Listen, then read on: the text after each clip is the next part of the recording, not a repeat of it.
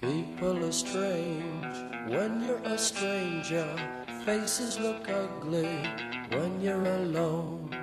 Women seem wicked. Привет, в эфире Brain Map и тема сегодняшнего подкаста – вариативность мозга.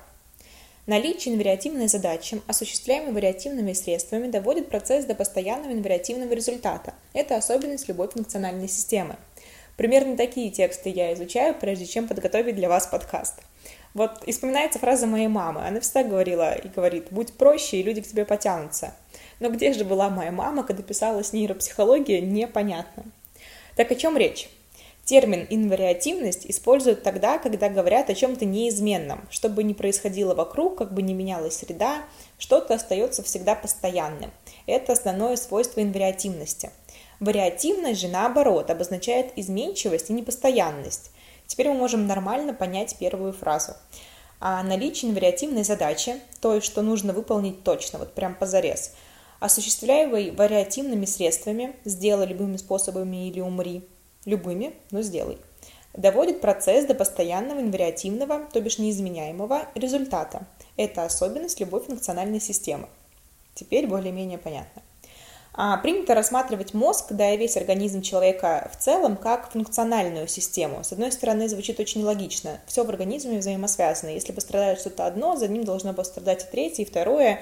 Но с другой стороны, быть категоричным в этом вопросе тоже спорно. Допустим, в процессе дыхания у нас задействованы мышцы диафрагмы, но если они пострадают и не сработают, то их будут заменять межреберные мышцы. Если они подкачают, то осуществлять процесс дыхания будут мышцы гортани. Это мир заменяемых, так, ну, так сложилось. А, был такой ученый Лэшли, он провел очень интересный опыт над крысами. Да, опыт э, жутковатый, но многообещающий. А Лэшли водил крысу по лабиринту. Крыса запоминала все ходы и выходы, очень хорошо ориентировалась в этом пространстве и тогда Лэшли удалил ей мозжечок. А мозжечок, как вам уже известно, как в школе нам неоднократно рассказывали, отвечает за координацию и равновесие. А крысу, конечно, заносила немного на поворотах, но в целом она справилась с этой задачей и без мозжечка, и проходила успешно этот самый лабиринт, который запоминала раньше. Но Лэшли на этом не остановился. Он разрезал пополам ее спиной мозг а спинной мозг – это проводник основного мозга в мир извне. Переоценить работу спинного мозга просто невозможно. Но как повела себя в этой ситуации наша героиня? Героиня.